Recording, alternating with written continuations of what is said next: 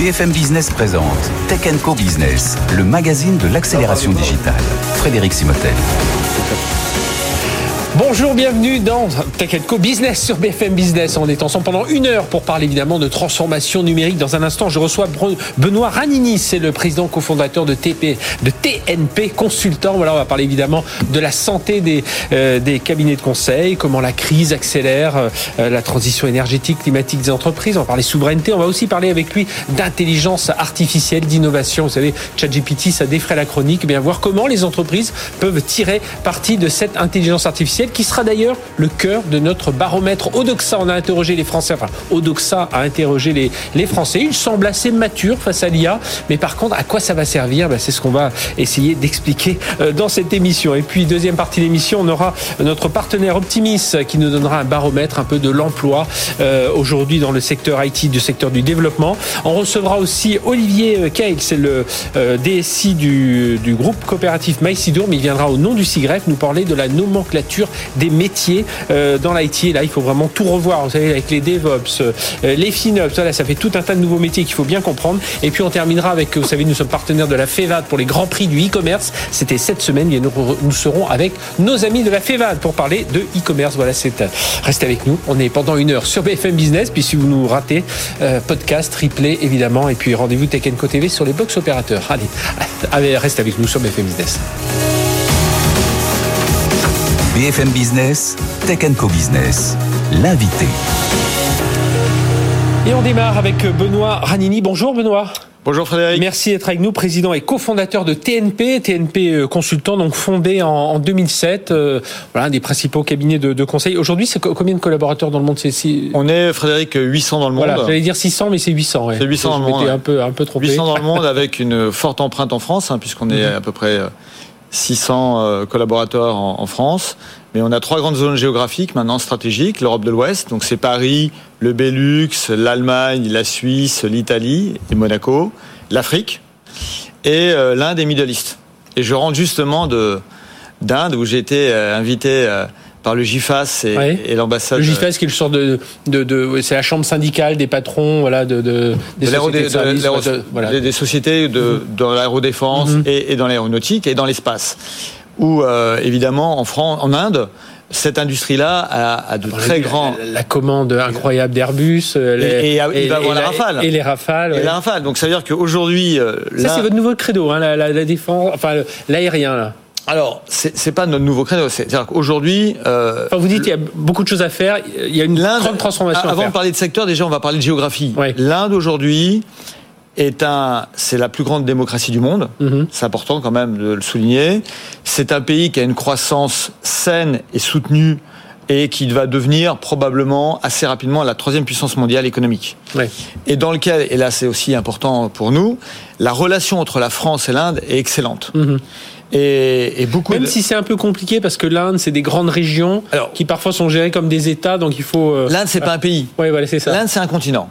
Moi, j'ai toujours tendance à dire, en fait, je, fais beaucoup de parallèles entre l'Inde et l'Afrique, mhm. parce que c'est euh, l'Inde, c'est un c'est euh, effectivement la taille d'un continent, c'est à peu près euh, le PIB de l'Afrique, la population de l'Afrique et la diversité de l'Afrique. Parce que quand vous allez dans le nord de l'Inde ou dans le sud de l'Inde, on parle même pas le même langage, les gens sont pas tout à fait, ont pas le même euh, la, même académie, ont pas les mêmes cultures, donc c'est très très divers. En revanche, depuis que le Premier ministre Modi a repris les choses en main, ça bouge dans le bon sens.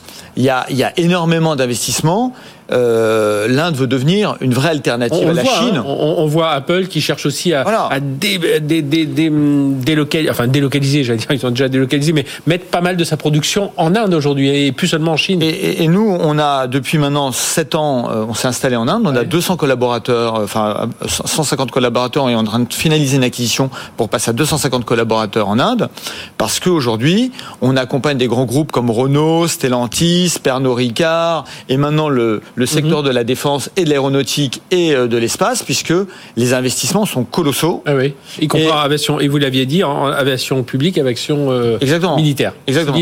Et, et, ça, et en plus, et la deuxième petite, ça c'est un peu la cerise sur le gâteau, c'est, euh, il faut savoir qu'il y a énormément d'Indiens qui travaillent maintenant dans le Middle East, mhm. en particulier dans les Émirats Arabes Unis, et aussi en Arabie Saoudite. Les Émirats Arabes Unis et l'Arabie Saoudite sont deux zones géographiques où les investissements sont aussi colossaux et où les Français et les Européens sont aussi les bienvenus. D'accord. Donc aujourd'hui, avoir euh, cette zone qui est l'Inde et le Middle East comme étant pour nous, euh, Européens et nous, Français, dans le développement de nos industries, en y allant de façon pragmatique, de façon raisonnée. Et en bande. Euh, et en Moi, c'est ça que j'ai bien aimé avec l'initiative de l'ambassadeur d'Inde, de France en Inde et du GIFAS, c'est ce mouvement collectif. On y va ensemble, on réfléchit ensemble, on s'entraide.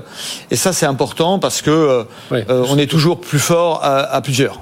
Alors si, si je reviens euh, un peu sur le enfin sur les cabinets de conseil de façon générale, on a vu on avait reçu ici Godefroy Bensman donc le président de Numéum il y a, il y a quelques quelques semaines qui nous a dit voilà 2022 plutôt des bons chiffres, 2023 on est porté par alors que ce soit pour sociétés de services, pour que enfin les, les ESN, que ce soit pour les, les éditeurs de logiciels et aussi les cabinets de conseil 2023, alors comment vous sentez? Qu'est-ce qui a fait le succès 2022 Qu'est-ce qui va et quel va être l'élan 2023 pour les cabinets de conseil, notamment pour des, sociétés comme TNP Alors le, marché du conseil en management, hein, je, le rappelle, c'est à peu près 10 euh, milliards d'euros de chiffre d'affaires en France, et 100 000, 100 000 consultants.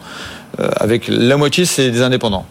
2022 euh, était une bonne année. Hein, c'est 10% de croissance. Mhm.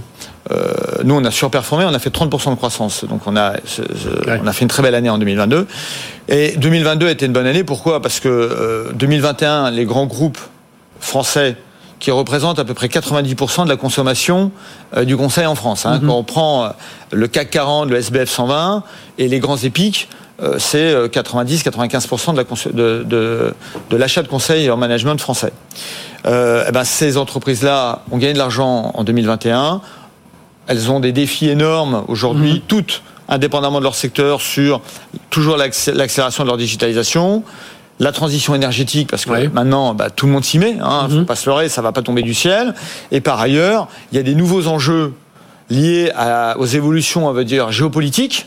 On doit repenser ces chaînes de valeur, ces localisations stratégiques, etc. Et eh oui, parce que quand on a vu qu'on était dépendant de la Chine un peu trop, ou euh, que euh, on avait même plus de souveraineté mhm. un peu trop ou pas assez ou parfois on euh, était plus prioritaire par rapport à des fournisseurs américains on était plus prioritaire si on était ah, leur client la, crise de l'Ukraine nous a quand même fait enfin la crise du Covid nous a fait nous a démontré à tous que on n'était pas du tout souverain mhm. sur les vaccins et sur l'industrie pharmaceutique sur la crise de l'Ukraine on on voit qu'on quand même on n'est pas souverain sur l'énergie, mhm. on n'est pas souverain sur la défense. Commence à faire beaucoup. on n'est pas souverain sur euh, la filière euh, militaire. Mhm.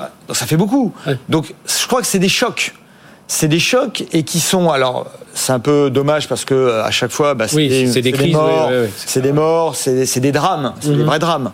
Mais n'empêche que faut. Euh, moi, je suis quelqu'un de toujours en prenant du recul, la, côté positif des choses, c'est que ce sont des électrochocs qui font bouger les lignes, à la fois le pouvoir politique, le pouvoir économique et les grands patrons d'industrie qui comprennent que bah oui maintenant faut bouger, il mhm. faut bouger sur l'énergie, faut bouger sur la transition énergétique, faut bouger aussi sur nos chaînes de valeur pour faire en sorte qu'elles soient maîtrisées qu'elle soit maîtrisée euh, de bout en bout. C'est-à-dire, on peut pas dire, euh, eh ben, euh, tel composant ou tel matériau sur des terres rares, je vais espérer que tel pays me le donne un jour. Non, non, faut remaîtriser complètement ces chaînes de valeur et réinternaliser beaucoup de choses en Europe et mhm. en France ou euh, au Maroc, parce que la zone Maroc est à mon avis aussi euh, très intéressante mhm. euh, dans les dans les oui, notamment dans les compétences, hein, parce qu'il y a une excellente formation. Et, et, tout ça pour dire que c'est plein d'opportunités pour la France, pour l'Europe, pour les jeunes, pour les talents, parce que c'est aussi le moyen de réindustrialiser,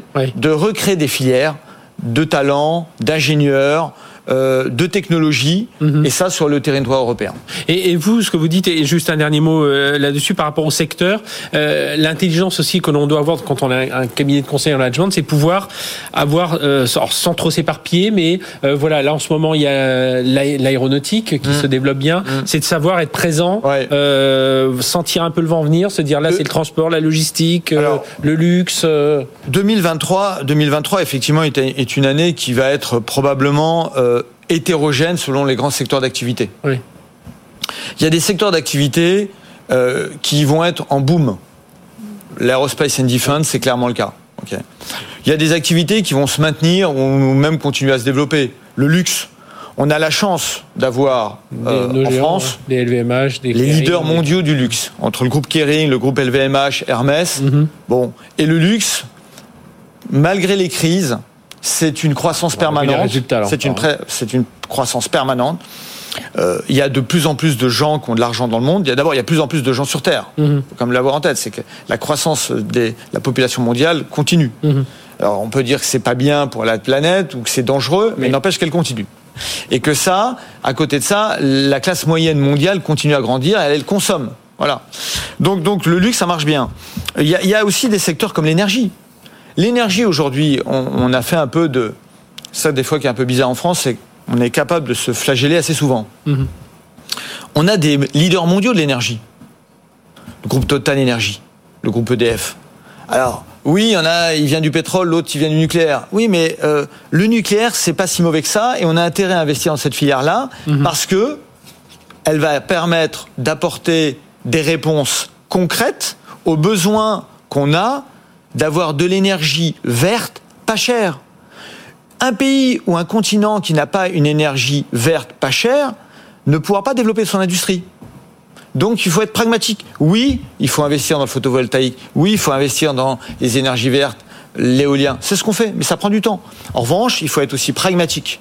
Mhm. Et je crois qu'en France, on a des gens pragmatiques et réinvestir dans euh, l'énergie nucléaire, réénergie- réinvestir aussi sur l'énergie un peu carbonée, mais d'une de manière différente, avec du biofuel, avec euh, avec des, euh, par exemple aujourd'hui le bioéthanol, des choses un peu euh, qui peuvent, c'est pas complètement green, mais c'est moins carboné qu'avant. Bien, merci Benoît Rani d'être. On pourrait parler des heures hein, sur tous ces sujets-là. On fera, on fera une émission, tiens, avec en tant qu'expert, on fera un, un plateau euh, autour de ces de ces énergies. Merci Benoît Rani, président cofondateur de de TNP, euh, donc cabinet de, de conseil en management, en transformation des entreprises, hein, plus de 800 personnes à travers le monde. Merci d'avoir été Merci, euh, avec nous. On se retrouve dans un instant. On va parler de euh, d'intelligence artificielle, ChatGPT. On aurait aussi pu en parler avec vous, Benoît, mais on va retrouver nos invités tout de suite sur BFM Business. BFM Business, Tech Co Business, les invités. Quelle est la maturité des Français face à l'intelligence artificielle? C'est la question que notre partenaire Odoxa a posée aux Français. On va en parler avec nos experts tout de suite. Donc c'est une centaine de Français, voilà tout tout euh, tout, euh, tout profil confondu à qui on a posé euh, différentes questions. On va découvrir ça ensemble avec nos invités. Je vous les présente tout de suite. Céline Braque, directrice générale d'Odoxa. Bonjour. Bonjour. Céline, merci d'être avec nous. Euh, Claire Gourlier, senior partner spécialiste de la transformation numérique chez Kea et Partners. Bonjour. Bonjour Frédéric. Claire. Et avec nous, Yves Sancy, senior partner chez Mascaré. Bonjour. Bonjour. Yves, alors euh, Claire, bah, je vais démarrer par euh, Céline, pardon, je vais démarrer par vous. Euh, deux questions posées. Donc, euh, alors il y a plusieurs questions, mais on va prendre les, les deux premières. Euh, voilà, on- juste pour connaître déjà si les Français comment ils appréhendaient un peu l'intelligence artificielle. Après, on verra s'ils pensent que c'est une opportunité, une menace, mais déjà euh, voilà. Ce qu'ils connaissent. Oui, ce qu'ils Oui, alors la première question, c'est celle-là, c'est-à-dire que euh, est-ce que vous savez ce que c'est l'intelligence artificielle? Et on voit qu'on est un peu euh, entre deux eaux pour l'instant. Alors certes, euh, les deux tiers des Français, 64%, nous disent on connaît soit bien, soit très bien, mais en réalité, il y a beaucoup plus de monde qui connaît bien plutôt que très bien. Vous voyez, on a 50% qui nous disent voilà, on connaît assez bien, et puis encore un, un bon tiers, euh, 36% même, qui nous dit on ne sait pas vraiment, voire pas du tout ce que c'est que l'in- l'intelligence artificielle. Donc c'est vrai qu'on est un peu entre deux eaux. Entre, on il y a encore beaucoup de recherches, il y a pas mal de développement aussi des applications, mais les Français savent pas exactement euh, euh, ce qu'il y a derrière. Mais on peut quand même dire que c'est un peu comme euh, Monsieur Jourdain avec la prose, Oui. c'est qu'ils font quand même de l'intelligence Oui, parce que artificielle sans on, le savoir. quand on leur demande justement quels outils euh, ils utilisent, ils, ils le- ils le disent, hein, les, les, les Google Translate, etc. Et là, Voilà. Alors quelque part, c'est de l'intelligence artificielle. Exactement, c'est de l'intelligence artificielle. Les outils de traduction sont quand même très largement employés par les Français, 57%. Alors un peu moins les chatbots, euh, 35%, peut-être aussi parce que c'est pas toujours super convaincant. Oui. Et puis euh, les assistants vocaux, euh, Alexa, Siri, etc. euh, on a un bon tiers, 34% des Français qui les utilisent. Et, et alors, parce que hum, depuis euh, quelques, quelques mois maintenant, avec Odoxa, on fait ce, ce parallèle entre les Français et des spécialistes des, des technologies de l'information. Euh, voilà, les spécialistes IT, sont, ils se démarquent vraiment, ils sont vraiment à fond euh, Oui, IA. alors eux, évidemment, ils connaissent, ils connaissent quand même heureusement beaucoup mieux. Enfin, ils sont euh, presque tous euh, savent ce que c'est. Hein. Ils sont 9 sur 10 à nous dire oui, on connaît. Et puis, quand on parle des applications, eh bien, ils les utilisent de manière beaucoup plus euh, forte, beaucoup plus régulière. à 83%, ils utilisent les outils de traduction. Les chatbots, ils les utilisent à 58%. Et puis, presque la moitié utilisent des assistants vocaux. Mhm. Donc, on voit vraiment que l'intelligence artificielle, c'est devenu quelque chose de beaucoup plus quotidien pour, pour les professionnels de la tech. Et justement, et avant de faire parler nos deux autres experts, j'aurais bien aimé qu'on parle aussi des deux autres chiffres sur l'opportunité menace, comme ça pour vraiment lancer le débat. Donc la question a été posée est-ce que vous pensez que c'est une opportunité, une menace? Alors pour le moment, les Français s'en méfient majoritairement. Ils sont 53% à nous dire c'est une menace plutôt qu'une opportunité. 46%. Alors même si là, pour le coup, c'est pas l'avis des professionnels de la tech, hein, qui sont à 69% à, ah, y voir une, euh, une opportunité exactement. Alors en fait, dans le détail, c'est un peu plus compliqué que ça. C'est-à-dire qu'ils voient les Français un avantage dans le domaine de la santé, de la productivité, de la sécurité. Maintenant, ils s'en méfient pour l'emploi. Dès qu'on parle de l'emploi, la robotisation, l'automatisation, tout ça. Voilà, le bien-être de l'humanité, la véracité de l'information, la scolarité des jeunes. Là, on se dit que c'est que c'est moins bien. Dès qu'on revient des sujets beaucoup plus enfin personnels, la santé c'est personnel, mais euh, voilà de société, on va dire. Là, ils sont un peu plus un peu plus un peu plus méfiants. Et juste, il y a une différence entre les garçons et les filles? Énorme. C'est-à-dire que ça, c'est quelque chose qu'on ne dit peut-être pas si souvent que ça, en tout cas, sur la connaissance comme sur la vision qu'on a de l'intelligence artificielle, on est à front renversé.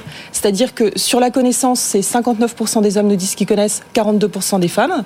Donc vous voyez, il y a 17 points de mhm. différence. Sur menace ou opportunité, les hommes, euh, les, les, les, hommes disent euh, que ce n'est pas une menace. Ils sont 47% à penser que c'est une menace seulement contre 59% des femmes. Je pense que c'est important de le dire parce qu'on ne fait pas de la politique euh, sans voir les réalités. Comme disait le général de Gaulle, avec l'Europe, il euh, ne faut pas sauter en disant égalité, égalité comme un cabri sur sa chaise. Il faut voir qu'il y a vraiment des différences qui sont culturellement ancrées entre les femmes et les hommes. Et ce qu'on voit sur l'intelligence artificielle, nous, on le voit dans toutes les enquêtes, sur toutes les technologies, dès lors qu'elles sont un peu ambivalentes. Mhm. Euh, on le voit même sur une vieille technologie comme euh, le nucléaire, par mhm. exemple. Là, on a aussi des, hommes et des femmes qui voient ça de manière très différente. Donc il y a des hypothèses, certainement, pour expliquer tout ça, mais il faut le savoir. Alors, euh, Claire, euh, Claire Gourlier de, de Kea et Partners, justement, premier, premier regard un peu sur les chiffres, notamment la partie opportunité-menace. Euh, on est, enfin voilà, qu'est-ce qu'il qu'est-ce qu'il faut retenir un peu de, ces quelques chiffres? Oui, alors sur la partie opportunité-menace, moi je pense qu'effectivement la façon dont on va aborder l'IA va vraiment définir le monde dans lequel on vivra demain. C'est-à-dire que je pense que ça pose plein plein de questions et la question que ça pose sous-jacente à tout ça, c'est quand même comment on fait cohabiter la technologie et l'humain. Mhm. Euh, au bénéfice de la société. Et donc on voit bien que c'est autour de ça en fait que les euh, que les Français sont sont interpellés ou en tout cas peuvent être méfiants. Alors euh, c'est vrai que je vois que dans des domaines aussi importants que celui de la santé, ils mettent aussi beaucoup d'espoir dans, dans ces technologies-là. Ils le voient vraiment comme une comme une opportunité. et il y a plus d'attentes sur des sujets comme celui-ci que de freins en fait à, à se lancer. et puis et ce qui me semble aussi intéressant, c'est que le sondage montre qu'on semble sortir quand même de, de cette opposition traditionnelle homme machine qu'on mhm. a longtemps euh, qu'on a longtemps observé. Euh, alors c'est vrai qu'il y a le sujet de remplacement des emplois, mais il est quand même moins fort que ce qu'on pouvait euh, attendre, je trouve. en, même temps, comme ça fait tellement d'années qu'on parle d'intelligence artificielle, enfin on en parle un peu plus, on va dire depuis 5-7 ans, on voit quand même que, alors peut-être aussi qu'on on le, on le voit moins, parce que dans les, c'est peut-être ça qui interpelle avec ChatGPT, c'est qu'on le voyait dans l'école bleue, les robots et tout ça, dans les usines on le voit un peu moins. on commence à le voir dans d'autres professions aujourd'hui. C'est vrai qu'on est sur moitié-moitié. On est sur moitié-moitié, donc moi je trouve on est plutôt, euh, on a plutôt fait, euh, on est plutôt sorti en tout cas, je trouve, de cette opposition et on est plutôt dans la complémentarité. Enfin, ils disent beaucoup aussi que euh, ils voient l'IA comme une complémentarité dans le monde du, du, du travail et au service de la compétitivité des entreprises. C'est assez clair. Donc moi, je, je trouve que et c'est vrai que parallèlement, il y a des études qui montrent aussi que les tâches répétitives, par exemple, enfin mhm. les Français, il y a énormément de Français qui, se, qui disent que des, des tâches répétitives ont un impact énorme sur la santé mentale, le bien-être au travail, etc. Et, et je trouve que là, on est en train d'entrer dans un nouveau débat qui est vraiment celui de la complémentarité et, et moins de l'opposition. Mhm. En tout cas, je trouve que le, le, retour du sondage est assez nuancé finalement par rapport à ce, à ce thème-là. Euh, voilà. Yves, justement, c'est là où on, on arrive peut-être à enfin mettre à la place du A comme artificiel le A comme augmenté. Enfin, c'est. Alors oui, par rapport à, à, tout ce qui vient d'être dit, il y a un aspect qui est important, c'est euh, peut-être qu'aussi les Français euh, commencent à découvrir vraiment ce qu'est la vérité euh, de l'intelligence artificielle. En gros, c'est une simulation de l'intelligence humaine. mais on va mhm. mettre des théories et des techniques au service de machines qui vont simuler l'intelligence humaine. Et pour le moment, on, on le voit sur les réseaux sociaux, ça a été vraiment avec ChatGPT qui a eu un boom sur les discussions.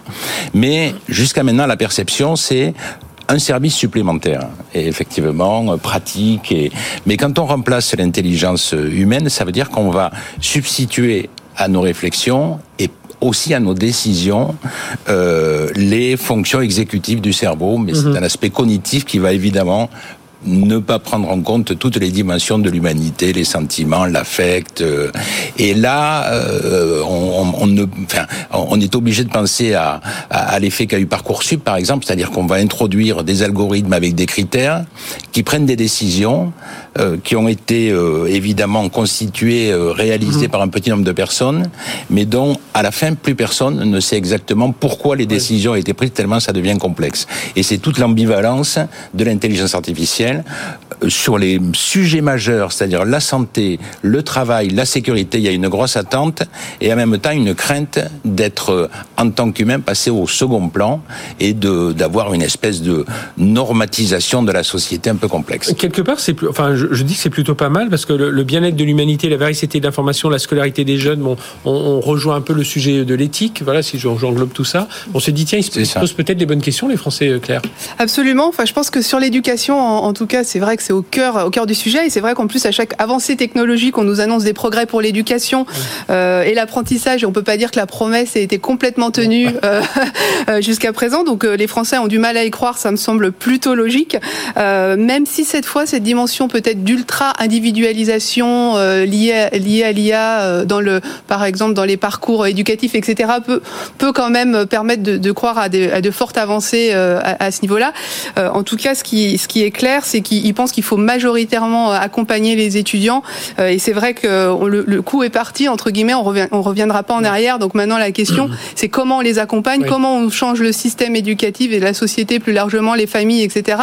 Et je pense que là-dessus, les, les Français sont assez lucides et ils ont raison de l'être. Et justement, question posée, évidemment, on n'a pas, on, pouvait pas passer à côté autour de ChatGPT. Hein, donc avec Odoxa, euh, Céline, on leur a posé cette question à eux et aux, et aux professionnels de, de, de la tech. Bah oui, puis on pouvait se dire au fond, c'est quand même très récent Hein. Enfin, ça a été lancé ah bah, en fin 2022. on va dire ceux de la tech connaissaient les versions 2.0, euh, 2.5 de ChatGPT, mais on va dire dans l'ensemble de la société, même même des gens qui sont qui sont dedans ont quand même découvert ça au mois de décembre, janvier. Et voilà, et du coup, il y a quand même aujourd'hui euh, la moitié des Français, 50%, qui ont entendu parler de ChatGPT, ce qui est quand même énorme sur quelque chose d'aussi récent.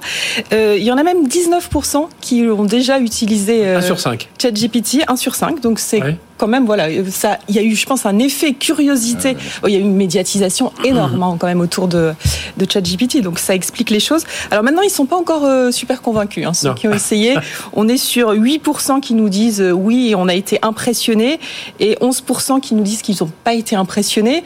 Et euh, en réalité, les, les, les professionnels de la tech, alors souvent on pourrait dire, comme ils sont professionnels, plus rien ne les étonne, plus rien ne les impressionne. Si, en fait, eux, sont évidemment beaucoup plus nombreux, quasiment tous ont entendu parler de ChatGPT. Quand on demande aux utilisateurs s'ils ont été impressionnés, ils sont 28% contre 13% seulement.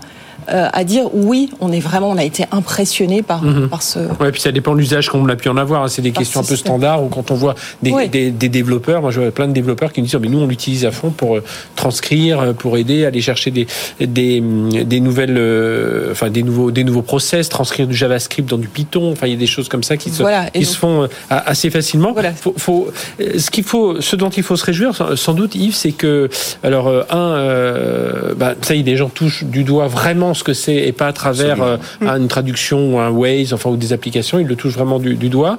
Euh, deux, visiblement, il se pose plutôt les bonnes questions. Et puis, euh, peut-être ce qu'il faut faire, c'est davantage accompagner pour que les gens comprennent un peu quel peut être l'usage de ce chat GPT. C'est exactement ça, et on voit que la, la, la, la, la conscience de ce phénomène et la demande par rapport à un accompagnement est importante. Très souvent, quand on a des nouveautés euh, technologiques ou biotechnologiques, on pense euh, à, on, les rejette. bioéthique, ouais, ou en tout cas, on va faire précéder une réflexion, on va castrer. Alors, vous connaissez le, le principe du droit français, enfin du droit euh, romain, on va dire, euh, c'est d'interdire de tout interdire et d'éventuellement autoriser ce sur quoi on a réfléchi, mhm. ce qui est l'inverse du droit anglo-saxon qui commence par autoriser et éventuellement interdire par la suite.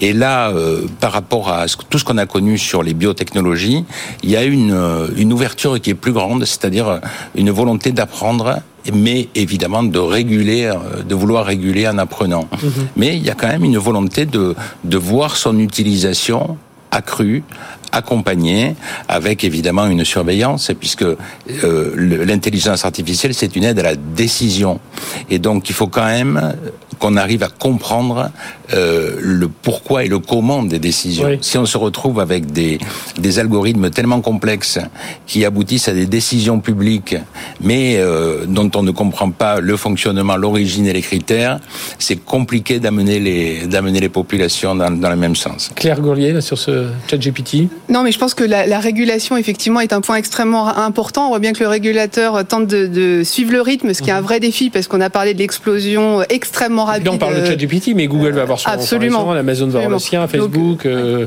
les Français vont avoir le Comme toujours, en effet, le, le, régulation sera en retard de toute façon mhm. sur les usages. Ça, ça me semble assez évident, et on devra vivre dans une période de transition, effectivement, dans le, pendant laquelle les usages prendront le pas sur la régulation. Euh, mais, mais la place de l'IA euh, pour construire une économie euh, souhaitable. Euh, c'est ce qu'on appelle aussi nos, nos voeux chez Kea, donc les enjeux de véracité de l'information, mhm. de plagiat, etc., sont extrêmement importants à regarder. Euh, et, ça, et ça sera quelque chose d'absolument central aussi avec le développement de ces, de ces technologies-là. Oui. Eh bien, merci d'être venu. Bon, on avait posé une dernière question, mais on aura l'occasion de revenir dessus. Quelle position l'éducation doit-elle adopter?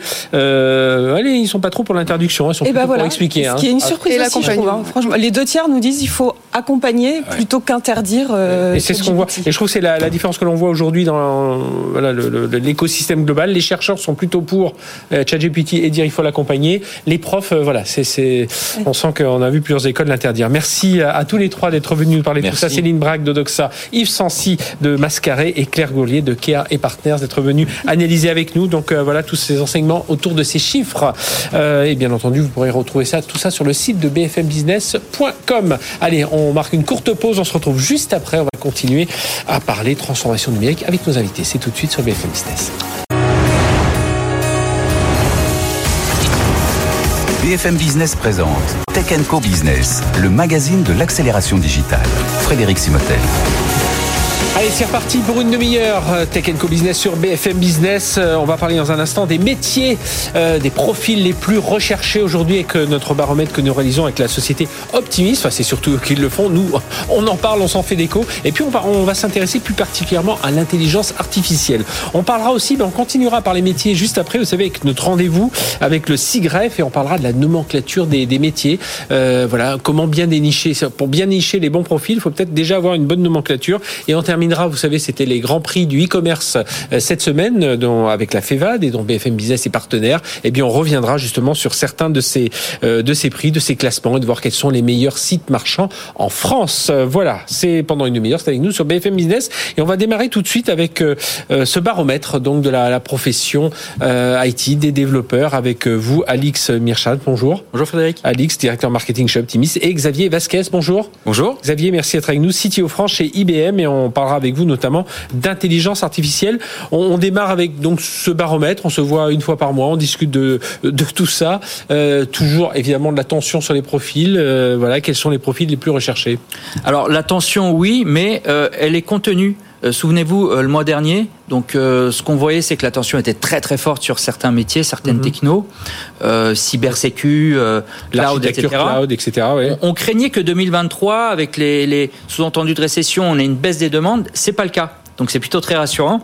On a d'ailleurs même 5% de croissance supplémentaire sur le mois de janvier, le premier mois de l'année 2023, mmh. sur les besoins des entreprises. Et parallèlement à ça, 10% de candidatures supplémentaires par les ESN, donc les entreprises services numériques. On rappelle, un optimisme met en liaison des donneurs d'ordre, des entreprises qui ont besoin de, de, de chefs de projet, d'architectes, de, de, profils cyber, par exemple, mais tout un tas de profils IT euh, et dépose ces demandes sur la, la, la plateforme Optimis. Et de l'autre côté, ben voilà, on est ESN, on va fournir des, Exactement. Euh, ces prestations, on est freelance on, et on va déposer nos prestations. Et, et d'ailleurs, l'an dernier, c'est un demi-milliard d'euros de, de prestations achats informatiques qui sont qui ont été traités sur la plateforme Optimis. Donc euh, ce, ce mois-ci, premier mois de l'année, 10% de candidatures supplémentaires par les ESN, mm -hmm. c'est-à-dire qu'il y a plus de disponibilité, plus d'intercontrats, comme on dit hein, dans, dans, le secteur. Euh, par contre, on constate aussi une plus forte demande euh, de placement de freelance chez nos clients. D'accord. C'est ce, ce qui explique d'ailleurs une tension qui est un peu moins forte euh, sur, sur, le marché des ESN. Et est-ce que dans les compétences, cette, cette IA là, elle, elle ressort là, dont on va parler Évidemment? Absolument. Donc, ce qu'on voit surtout, c'est que sur, sur, le premier mois de, de l'année, on a 78% de demandes supplémentaires sur la techno Python. Mm -hmm. C'est une techno qui permet, oui. entre autres, euh, d'automatiser euh, la gestion des données. Euh, on, on, constate, bon, ça c'est assez habituel, 25% de demandes supplémentaires sur le Java. Mm -hmm. C'est un langage qui permet, entre autres, de développer du web. Donc, c'est des sujets de toute manière qui sont étroitement liés. une baisse aussi sur le langage SQL euh, traitement euh, des, requêtes de, sur, sur, les données, sur les bases de données. Euh, et effectivement, je pense que c'est très très lié aux tendances actuelles sur l'IA et le chat. Euh, oui, parce que justement, quand on parle de chat GPT, qui est quand même qui fait quand même l'actualité, Xavier Vasquez, hein, euh, je rappelle, vous êtes CTO France IBM, euh, on parle évidemment de. de moi, j'entends souvent, c'est les développeurs qui disent bah moi j'ai pris des requêtes JavaScript, hop, j'ai balancé ça pour avoir du Python dans chat GPT, ça m'a sorti du du Python. Donc c'est vraiment en train de changer le métier du, du, du développement, notamment ce chat GPT. Alors oui, OpenAI a rendu visible une technologie hein, qu'on appelle en français modèle de fondation. Mm -hmm. Il y a d'autres dénominations d'ailleurs. Hein. Il y a des modèles de langage de grande oui. taille et, euh, et, donc ça permet en fait d'analyser un grand nombre de données euh, textuelles et qui permet de faire des modèles généraux et que l'on va adapter à des tâches bien spécifiques, que ce soit de la traduction, de la génération de texte, du chatbot ou, ou, de, la, ou de, la, génération de code. code oui. et, euh, et, et, donc une chose qui est importante dans ce type de projet, c'est de, de, cadrer un peu les, les, données qui rentrent dans son type de modèle. Et donc effectivement chez IBM, on travaille sur ça. Il y a un projet mm -hmm. qui s'appelle Wisdom et qui permet en fait d'analyser un grand nombre de lignes de code. Et ce que l'on va faire, c'est qu'on va pouvoir générer du code en, géné en, en, en langage naturel. C'est-à-dire, ouais. euh, voilà, je veux déployer une, une, application web, je veux euh, installer tel et tel type de librairie, telle Ah oui, c'est à ce moment-là, on peut vraiment enclencher Exactement. Sa, sa, requête comme ça, et puis on va nous sortir... Euh... Un code qui va être généré automatiquement. Aujourd'hui, on est à plus de 70% de précision, donc c'est ouais. quand même ouais, pas mal du pas tout. Mal, et, euh, et, donc, c'est vraiment quelque chose qui va être euh, très tendance et qui va va de plus en plus s'accélérer dans les années qui viennent. Ça veut dire que du coup, les profils, là, là où on demandait des profils très techno, alors il en faut quand même, parce qu'il faut quand même, comme vous le disiez, aujourd'hui on répond à 70%, bon, même s'il va y avoir du machine learning derrière, qui va apprendre et se débrouiller de mieux en mieux, on a toujours besoin quand même, quand même quelqu'un pour suivre un peu ce code, ne serait-ce que pour comprendre, quand, parce que souvent on demande de la transparence à mmh. ce type d'algorithme, mais c'est quand même un métier qui est en train de se transformer. On va peut-être avoir des analyseurs de code de ChatGPT, quoi, quelque part. Ça peut être ça. Alors, quand on parle de foundation model et de si, génération si je reste, de hein, lignes sur de la, code, les, oui. de développement, parce qu'on le rappelle, et bah, on peut aussi poser les, des Exactement. Donc, ça veut dire que lorsque vous générez du code, il y a quand même souvent des ajustements à faire dans le code. Hein. Donc, euh, donc, le métier de développeur va pas disparaître oui, on, du jour au lendemain. lendemain. on le voit dans d'autres applications de ChatGPT. Hein. On voit qu'on doit ajuster un peu. Ça permet de débroussailler, mais euh, Exactement. encore de boulot derrière. Exactement. Et donc là euh, aujourd'hui, alors vous IBM, ça veut dire quoi? Ça veut dire que euh, vous travaillez, alors vous le dites vous-même sur ce projet euh, Wisdom, là de d'avoir donc des des développeurs qui vont voilà faire une sorte de cahier des charges en langage naturel mmh. et puis hop basculer ça sur un sur un, un type de, de, langage souhaité. Exactement. Alors après, euh, euh, il y a aussi des applications qui sont euh, métiers, hein, mm -hmm. qui sont plutôt tournées vers l'entreprise, qui sont moins visibles hein, oui. aujourd'hui. Et euh, on pourrait en citer plein, mais par exemple, j'ai en tête un, un, projet récent avec la NASA où on va analyser un grand nombre de données scientifiques autour de la Terre, du changement climatique.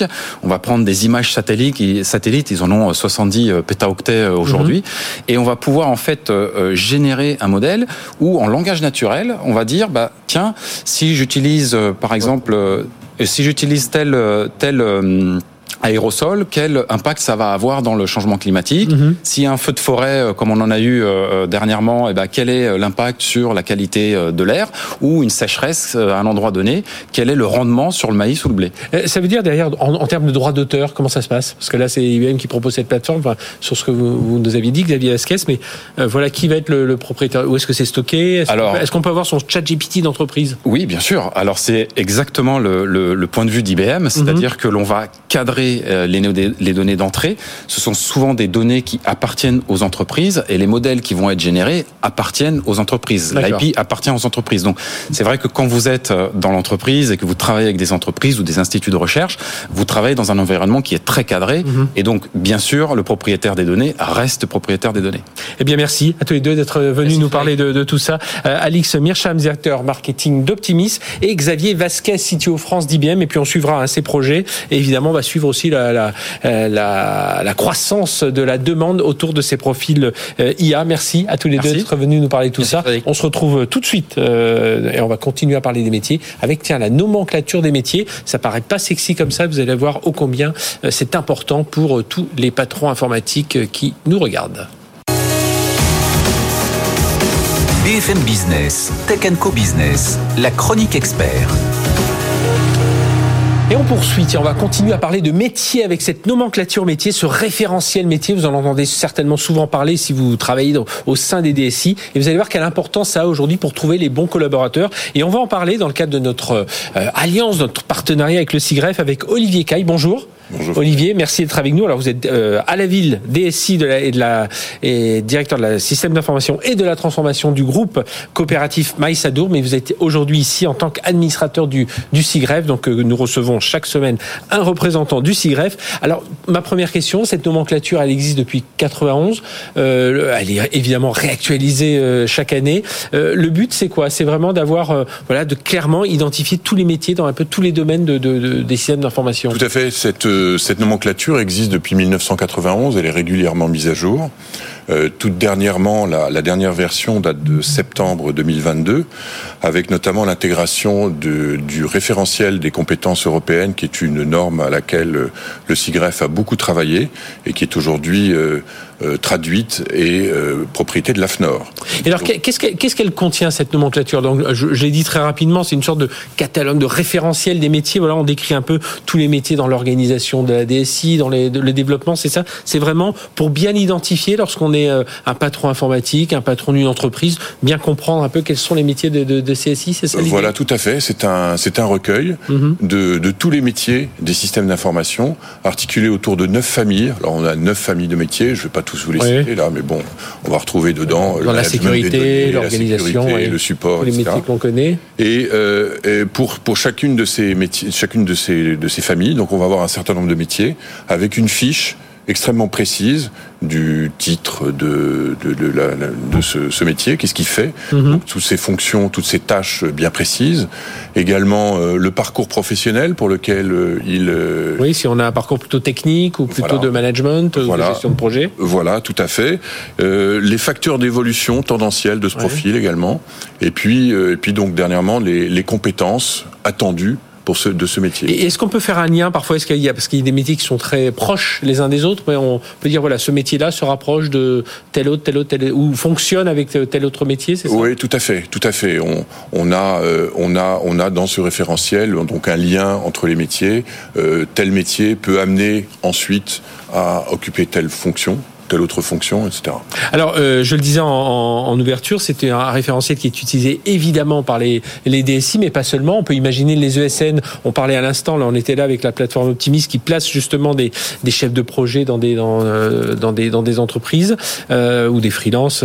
mais ça sert aussi donc à voilà, tout l'écosystème pour comprendre un peu les métiers et ce dont ils ont vraiment besoin. Tout à l'heure, je disais, c'est le bon moyen d'avoir ce référentiel, c'est pour détecter le bon talent Parce qu'il y a tellement ingénieurs informatiques, euh, voilà, voilà, voilà. un peu large. Donc, donc concrètement, c'est une, c'est un document qui est téléchargeable mhm. euh, librement euh, sur le site du SIGREF et qui est accessible à toutes les, les, les, entreprises, toutes les ESN ou toutes les directions du numérique, toutes les directions systèmes d'information, mais également auprès des auprès des recruteurs, mhm. auprès des auprès de, de des ressources humaines aussi, de ressources humaines, de sociétés de conseil, donc qui sont qui récupèrent ce document et puis ensuite ils sont libres de l'adapter en fonction des besoins propres, particuliers de telle ou telle entreprise ou de telle ou telle organisation. Et puis je pense que c'est pas mal d'avoir cette base de travail parce que souvent, bah, ne serait-ce que ce dialogue qui doit s'instaurer dans une entreprise et vous en savez quelque chose que vous êtes vous-même DSI, mais entre le DSI, le DRH, le, les métiers, euh, voilà, ils ont un besoin.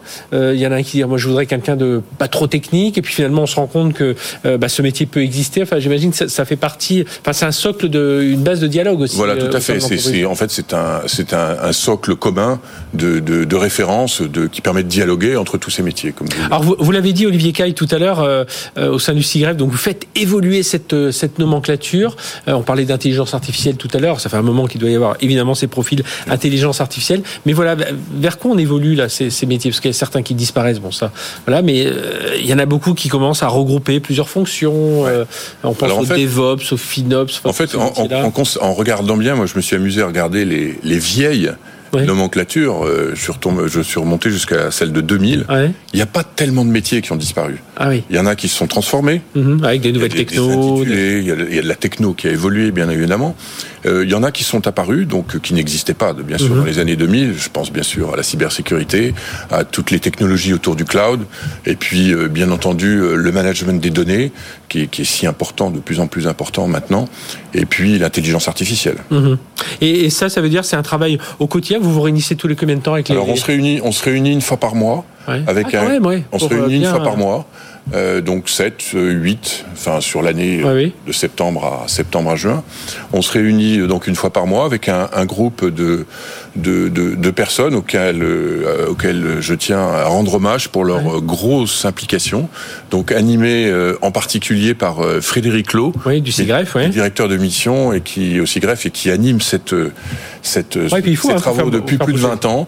Donc euh, je travaille je travaille main dans la main donc avec avec Frédéric moi personnellement depuis mm -hmm. 4 ou 5 ans, je me souviens plus très bien. Et euh, donc on se réunit euh, en présentiel ou en distanciel. Il y a eu beaucoup de distanciel ces dernières années. Euh, et puis et puis on travaille. Alors il y a des années, ça dépend des programmes. Il y a des ouais. années où où on reprend le travail fiche par fiche pour les adapter, pour les modifier. Mm -hmm. le travail qu'on a mené l'année dernière, c'était pour intégrer les compétences européennes. Donc on a listé tous les métiers, pris toutes les, les compétences, et puis, euh, et puis matcher, les mettre dans le bon tableau, dans la bonne case, et puis pour, pour enfin mettre à jour cette, cette, cette nomenclature. Et cette année, on réfléchit plus particulièrement à euh, le, les, les, les tendances, quels sont les métiers qui sont qui vont apparaître au sein des, au sein des, au sein des directions numériques, au sein des DSI, et pour, pour pouvoir ensuite travailler sur ces profils. Eh bien, merci d'être venu nous parler de tout ça. Olivier Caille, donc administrateur du, du CIGREF. Euh, et puis, bon, on va suivre hein, ces référentiels métiers qui nous sert aussi, nous, à repérer aussi quels sont les, les profils euh, qui sont les plus en tension aujourd'hui. Il y en a quand même beaucoup. Merci d'avoir parlé de tout ça. Allez, on termine.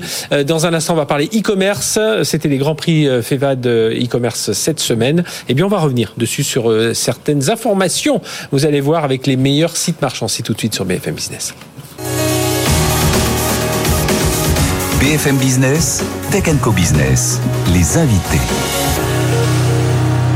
On parle e-commerce. C'était cette semaine la, soit la cérémonie des grands prix favoris du e-commerce organisée par la FEVAD et auquel BFM Business était associé. Vous pouvez évidemment voir cette, cette cérémonie en replay sur, sur notre antenne. C'est l'occasion de récompenser bah, tout simplement les meilleurs sites de l'année, les sites espoirs, les sites qui répondent à des critères d'éco-responsabilité. Et puis vous allez voir aussi de faire voter les internautes pour les sites qu'ils estiment être les meilleurs en service client, en, qualité de, en prix. Donc on on, va, on va découvrir tout ça avec nos deux invités, Marc Olivier Bonjour. Bonjour Frédéric. Marc, merci d'être avec nous, délégué général de la FEVAD, et Thierry Bacquer. Bonjour Thierry. Bonjour Frédéric. Directeur du département des services chez Toluna Harris Interactive, donc qui avait travaillé sur ce prix des internautes notamment. Euh, un mot, euh, Marc, donc le, le bilan rapidement du e-commerce 2022 est plutôt bon, encore en Il est positif, 147 milliards d'euros, Frédéric. C'est une hausse de 13,5% et c'est au total 2,3 milliards de transactions enregistrées par les sites français au cours de l'année. Avec des paniers qui ont encore augmenté. Avec des paniers qui sont en augmentation. Alors, ça vient à la fois des services et il y a un petit effet mm -hmm. inflation quand même, mais on a quand même une croissance. Le, le, secteur, après une année quand même 2021 exceptionnelle, a poursuivi sur une lancée quand même positive. Oui, et puis, et puis on le voit, et aujourd'hui on le voit, dans, on en parlera d'ailleurs dans le secteur de l'habillement, on voit ceux qui se cassent un peu la figure comme par hasard, ils sont pas très bons dans le e-commerce. Hein, donc, on fait pas fort. C'est pas le seul lien, mais en tout cas, ça, ça n'aide pas. on remettait donc cette semaine, cette semaine, la FEVAD remettait ses, ses prix. Il y avait trois prix prix innovation, prix donc prix éco-responsabilité et la catégorie espoir. Oui trois, trois prix du jury, hein, euh, par un panel d'experts euh, qui vient, qui vient et qui nous permet de voir un petit peu les tendances, voir ce qui marche. Donc j'invite vraiment tes spectateurs à aller regarder euh, ce palmarès qui donne quand même trois grandes tendances. La première, c'est on voit quand même c'est un secteur qui est porté par l'innovation, la technologie. Vous en avez parlé tout à l'heure, l'IA hein, qui joue un rôle important avec des véhicules autonomes, les FTC, la blockchain. Donc toute la techno qui nous pousse en avant. Il y a un deuxième phénomène, c'est les réseaux sociaux. Mhm. on l'a vu avec ah, plusieurs le social, sites. Le social selling. Exactement. Et, et, la Gen Z Hein, qui utilisent mhm. beaucoup les réseaux sociaux. Ça, c'est vraiment une tendance très Et le live shopping, là, parce que le live shopping, exactement. Mais il faut pas tout dévoiler. Euh, il faut que les, spectateurs aillent voir quand même de quoi il s'agit. Donc, euh, toute cette tendance autour des réseaux sociaux, de la communauté qui marche très bien chez les jeunes, mais aussi chez les grands. Et puis, le troisième, on peut pas, on peut pas faire l'impasse. Hein, ça, ça, irrigue tout le e-commerce, c'est la RSE. Mhm. Hein, on voit effectivement l'économie circulaire, la seconde main qui prend une place de plus en plus importante. Et on le voit d'ailleurs dans tous les projets. Hein. Vous avez parlé du prix euh, RSE, mais on voit même dans le prix Espoir, on trouve aussi des, à chaque fois qui, exactement se rajouter. Un mot, il y avait un prix spécial aussi. Alors, chaque année, il y en a un inattendu. Celui-là, c'est un peu, un peu euh, d'émotion, hein, puisque la, la, cérémonie de cette semaine, c'était euh, le patron de, de, de Rosetka, qui est le l'Amazon ukrainien, bien qu'il soit beaucoup plus gros qu'Amazon, en tout cas en Ukraine. C'est vrai, c'est vrai. on, a, on a tenu à rendre hommage vraiment à, tous les commerçants euh, ukrainiens qui continuent à fournir à la population les, les biens dont elles ont besoin. Et on s'est aperçu hier avec Rosetka, qui est effectivement un fabuleux site, que c'est pas simplement un, un lieu pour acheter, c'est aussi un lieu où les gens vont le lien social, charger le, téléphone, euh, ils, vont faire de l'internet, et ça nous rappelle finalement que euh, le commerce, aussi la vie sociale, c'est du commerce, et mhm. que le commerce, ça fait partie de nos vies, euh, et même en temps de guerre, ça reste quand même très important. Oui, oui ça nous rappelle certaines valeurs, et, il est venu les défendre d'ailleurs hier soir son, son, son, fondateur. Alors il y a dans cette cérémonie un moment important aussi, c'est le, alors c'est le prix des internautes, c'est le meilleur site de l'année, donc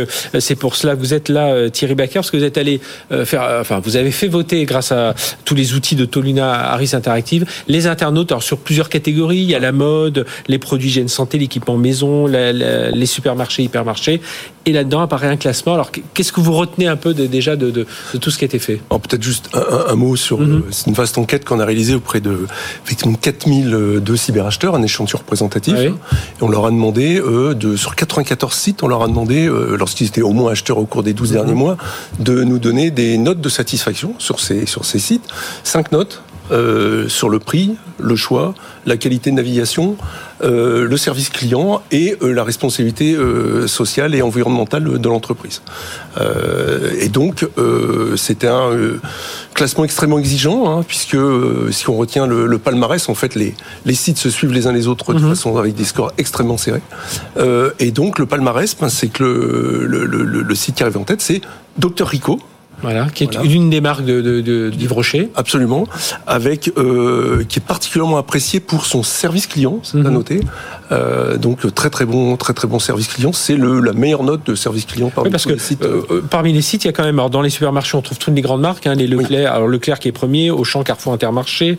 Euh, je reprends l'équipement maison, Conforama, Ikea, Jardiland, Bricomarché. La mode, qui est le, le beaucoup d'enseignes magasins. Hein, Vous avez vu, hein, ce qui montre que les, les magasins ont pris le virage internet et sont très forts aujourd'hui sur internet. Ça, c'était très important, oui, notamment maison. C'est vrai que Conforama, Conforama, Ikea, Jardiland, Bricomarché, Laurent Merlin, on est dans des pure players, mais de, j'ose pas dire de l'ancien monde parce qu'ils sont déjà dans le, ils sont déjà dans ce nouveau monde. Ça montre qu'ils ont progressé. Et, je disais tout à l'heure, dans, dans, la mode, par exemple, je regardais alors c'est Zalendo qui a placé deux de ses marques dans le, le, le, trio de tête de, de cette euh, catégorie, Sarenza, Blanche-Porte, et on voit quand même Blanche-Porte qui habille, alors qui sont des marques euh, plus traditionnel en commerce traditionnel, Effectivement. Euh, là aussi, c'est un enseignement hein, de, ce côté-là. Oui, tout, tout, à fait. C'est euh, des marques traditionnelles, qui, des, des, marques traditionnelles, pardon, des sites traditionnels qui n'ont pas lâché la main, mhm. qui euh, ont toujours été qui montent petit à petit, remontent en fait petit à petit dans, dans le palmarès et, et, on peut on peut les féliciter pour ça. Hein, oui, et, je le disais à l'instant quand on a vu, on, on s'en fait souvent l'écho en ce moment chez BFM Business de toutes ces marques qui se cassent un peu la figure, les camailleux, bon c'est c'est tragique, les Pimki, mais on voit comme par hasard qui habille marche plutôt bien et Kiabi est cinquième. enfin voilà, et dans ce classement des, meilleurs sites marchands, en tout cas côté côté mode. Hein, oui. Ce qui est intéressant, c'est de voir à la fois bon, les jeunes, on sait, ils achètent beaucoup sur Internet, plus encore que les, mhm. les, adultes. Hein, on est sur plus de la moitié des achats habituels faits sur Internet. Et ce qui a beaucoup progressé, c'est chez les seniors. C'est pour ça qu'on retrouve quand même pas mal de sites seniors aujourd'hui qui remontent. Ça veut dire quoi? Ça veut dire que pendant le Covid, des personnes qui n'étaient pas habituées, bah, ils ont été obligés. Mhm. et les populations seniors étaient aussi celles qui craignaient le plus aller en magasin. Et donc, elles ont beaucoup acheté sur Internet. Elles ont découvert Internet. Et les enseignes traditionnelles ont su leur apporter l'offre. Donc, il y a vraiment eu euh, une adéquation entre cette, clientèle et les enseignes qui avaient fait tout le travail pour leur apporter vraiment un service client euh, extraordinaire. Hein. et aujourd'hui, elles s'y retrouvent. Et on voit même dans les produits culturels loisirs, hein, à part, bon, il y a Amazon qui s'est glissé là-dedans. Alors, on rappelle, chaque site ne concurrait que dans, une seule. Sinon, on aura un Amazon un peu partout, des Fnac un peu partout aussi. Enfin, mais en tout cas, sur les produits culturels de loisirs, Lego euh, dans les cinq premiers, il y a Lego, euh, Nature et Découverte, Cultura, Fnac, euh, Lego, et puis Amazon. Lego, c'est intéressant parce que c'est une marque. et on a vu aussi beaucoup de marques arriver aujourd'hui cette année dans le classement. Il y a énormément de marques qui se classent dans le. Et donc on voit cette tendance du D2C, c'est-à-dire les marques qui vendent directement aux consommateurs, qui aujourd'hui viennent sur le. Mhm. C'est ce que vous avez remarqué, hein, Thierry. Oui, euh, tout à fait. Et puis, je, il y a aussi le, un phénomène extrêmement important euh, qui se développe de plus en plus, c'est la seconde main. Euh, et, euh, et, donc, Back Market, qui est quatrième, alors n'est pas dans le mhm. podium, mais enfin, c'est quand même à noter parce que euh, le Back Market, c'est le, pardon, le, la seconde main, c'est quelque chose de extrêmement important. Il y a plus de 49% des cyber acheteurs qui se sont portés sur ce type de produit. Et on parlait du critère éco-responsabilité, vous le retrouvez aussi dans, le, dans les, les différents classements Alors oui, il y a des sites qui sont légaux justement, mhm. et très haut, passé très très haut dans le classement grâce à, à ces très bonne note sur euh, euh, sur euh, ce critère-là. et puis et puis et puis back market aussi d'ailleurs. Mhm. Eh bien messieurs, je vous remercie. Donc à découvrir, à redécouvrir alors sur le site de la FEBAN, aussi sur le site de PFM Business en replay cette cérémonie. Vous allez voir, il y a beaucoup de beaucoup d'enseignements parce qu'en plus on a chacun des cofondateurs ou fondateurs qui qui viennent témoigner autour de ça. Donc l'occasion de bah, de découvrir ces sites puis de remercier aussi le travail que l'on nous a qu'a fourni la FEBAD. Hein, parce et, merci à BFM Business de nous accompagner. Voilà, et en tout cas, on, essaie de vous montrer un peu euh, le e-commerce est en plein essor. On a donné quelques chiffres au, départ et on voit que ça, ça se poursuit. Merci, euh, à, tous les deux. Merci de nous avoir suivis. On se retrouve la semaine prochaine, même heure, même endroit. D'ici là, eh bien en replay, en podcast ou sur les box opérateurs sur la chaîne Tech Co TV. Excellente semaine sur BFM Business.